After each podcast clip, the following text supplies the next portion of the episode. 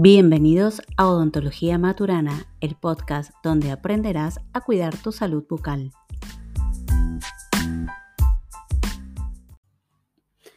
Hola, ¿cómo estás? La vez pasada te estuve hablando un poquito de cáncer bucal y las cosas que había que mirar en la cavidad bucal.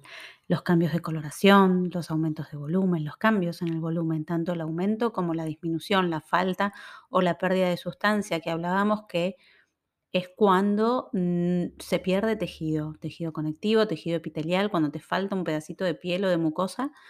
A eso nosotros le llamamos pérdida de sustancia y podrá ser más profunda, menos profunda y estaremos hablando, y según su evolución, aguda o crónica, vamos a estar hablando de erosión, de ulceración, de úlcera, de cavidad, etc.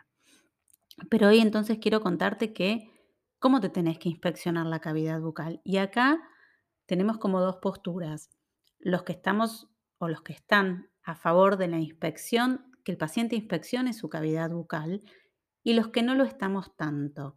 Yo creo que para que el paciente pueda inspeccionar su cavidad bucal, primero debe conocerla en condiciones de normalidad, ser asesorado por un profesional qué debe ver, qué es normal, qué no, y a partir de acá, entonces por ahí sí empezar a hacer el mismo paciente controles periódicos y cuando ve algo que no le gusta, ahí hacemos la consulta. Este algo que no me gusta, insisto, cambios de color, cambios en el volumen y cambios en cualquier sensación, ¿no? Ardor, picazón, eh, halitosis o mal aliento, que también hablamos un montón. Entonces tenemos entre los profesionales como estas dos posturas, los que sí decimos el, paciente se mira y hace los controles y los que no, los que debería hacerlo un profesional. Eh, y otra cosa que tenés que hacer que es muy importante es palpar. Si vos te palpás los labios, tomás los labios entre el pulgar y el índice y los vas recorriendo y palpás algún bultito, eso merece una consulta. Los bordes de lengua, si ves que están como más indurados, más duros, em, que están como aumentados de tamaño, también merece una consulta. Entonces, todo lo que vos palpes, ¿sí? Que también en algún punto tiene que ver esto de palpar con el cambio en el volumen. Lo que pasa que a veces este cambio de volumen no es tan visible y es palpable, ¿sí? Entonces ahí es donde merece la consulta.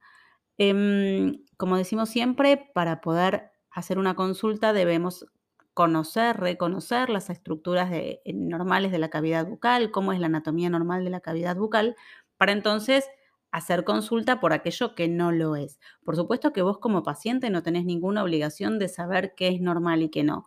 O sea que ante cualquier duda, la consulta nunca va a estar de más. Al contrario, es preferible consultar y que te vayas tranquilo y no que no consultes y después tengamos algún problema grave.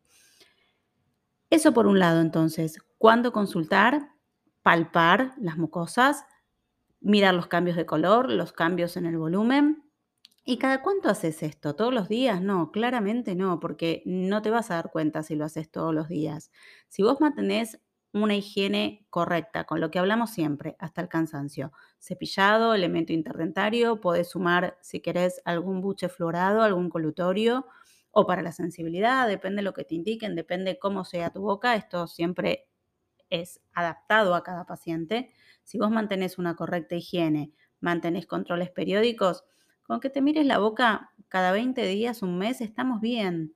Por supuesto que si antes de este tiempo vos vas a notar algo, vas a ir a consultar. Em, si tu boca no está en condiciones, entonces te diría que la inspección la debe hacer algún profesional, que no te quedes con lo que a vos te parece, que ante las dudas consultes. Bueno, para mucha más info y para mucho más contenido de valor, que creo que es de valor porque yo por lo menos trato de, de hacerlo desde ese lado como para poder aportar tips y conocimientos para que cuides tu salud bucal, los tenés en Instagram, Odontología Maturana. En TikTok tenés algunas cositas, algunas más divertidas, algunas bajadas de línea.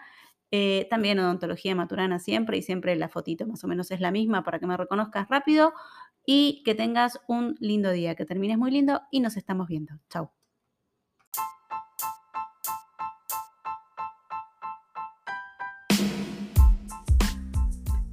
Gracias por quedarte hasta el final. Nos encontramos en el próximo episodio de Odontología Maturana, el podcast que te enseña a cuidar tu salud bucal.